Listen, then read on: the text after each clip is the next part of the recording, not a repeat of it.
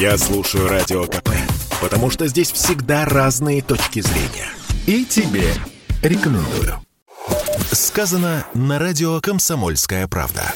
Главные события дня комментирует Анна Шафран. Банкет во время траура по погибшим шахтерам шахты Листвяжная. Но что это, если не апогей пошлости и демонстрации подлинного отношения чиновников к людям? Это я о том самом случае, когда экс-мэра уже Прокопьевска Вячеслава Старченко и спикера Горсовета Наталью Бурдину исключили еще и из рядов «Единой России». Слава богу, за тот праздник, который они устроили. Совершенно неуместное для этого время. Что же мы наблюдаем, друзья? Давайте порассуждаем. С одной стороны, у нас вроде бы абсолютный общественный консенсус и согласие на предмет того, как мы должны жить.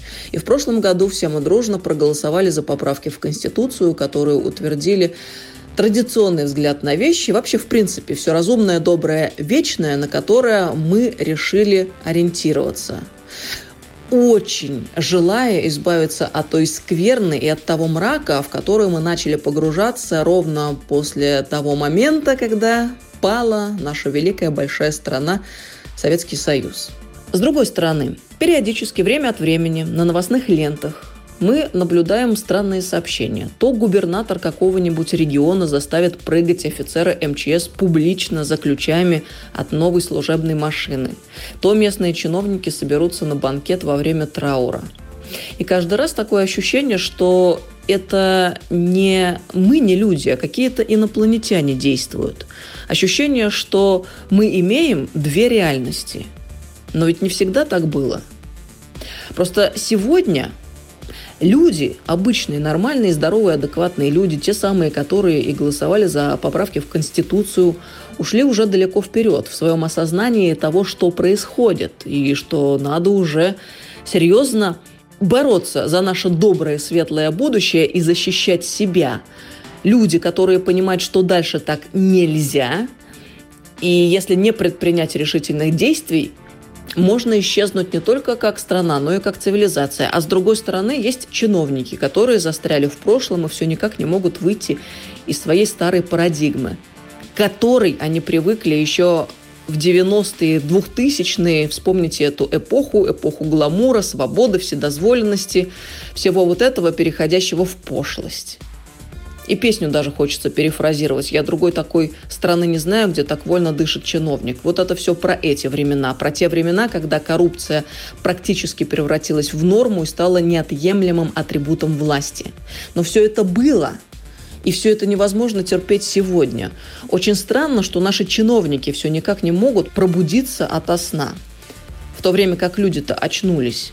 А давайте посмотрим, что на Украине происходит сегодня, в той самой соседней стране, где мрак как раз-таки победил где мы видели публичные иллюстрации, когда людей бросали в мусорные баки, а, где а, творился тот беспредел, который, в общем, сегодня привел к практически необратимым последствиям. Ну, история покажет, что будет дальше. Тем не менее, хотели бы мы жить в условиях такой вседозволенности, а, когда практически попраны все права нормальных, здоровых, адекватных людей, помнящих свою историю и адекватно оценивающих происходящие события. Очень не хотелось бы превратиться в Украину в этом смысле.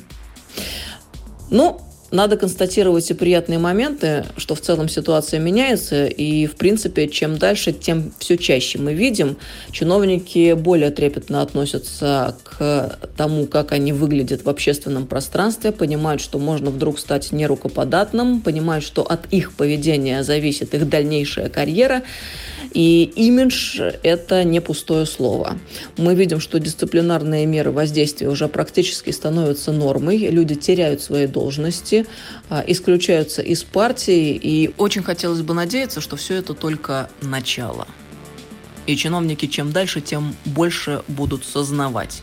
Нести ответственность придется не только за те действия, которые ты предпринимаешь или не предпринимаешь на своей должности, но и за то, как ты выглядишь на ней – Моральный облик – это не пустое слово.